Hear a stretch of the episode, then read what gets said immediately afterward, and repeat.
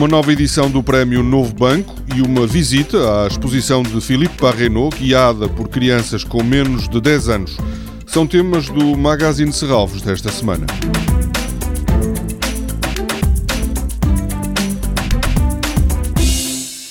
Quem no domingo de manhã visitar a exposição de Philippe Parrenot, que ocupa todo o Museu de Serralves, será seguramente surpreendido pelos guias que terá à sua disposição. Alunos da Escola da Ponte, de Santo Tirso, com idades entre os 7 e os 10 anos, investigaram a obra do artista francês e construíram as suas visões particulares sobre a exposição A Time Colored Space. Os pequenos guias vão propor três visitas diferentes cada visitante escolherá a sua.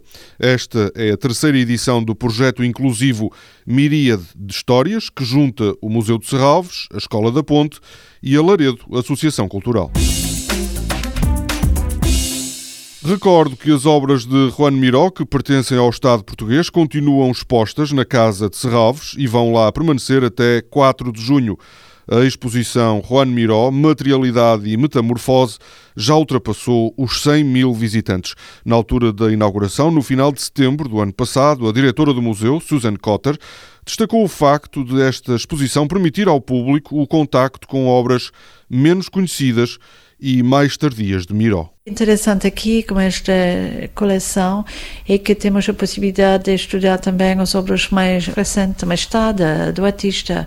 As obras que eu conhecia mais foi, evidentemente, as obras que fazem parte dos anos modernistas, dos anos 20, dos anos 30, anos 40. Aqui podemos ver uh, verdadeiramente uma evolução através destas uh, décadas. É muito interessante, sobretudo para ver como Miro, que foi uma artista modernista, mas como foi também uma artista contemporânea como os movimentos de pós-guerra. A coleção proveniente do antigo BPM inclui 85 obras de Miró produzidas entre os anos 20 e 80 do século passado.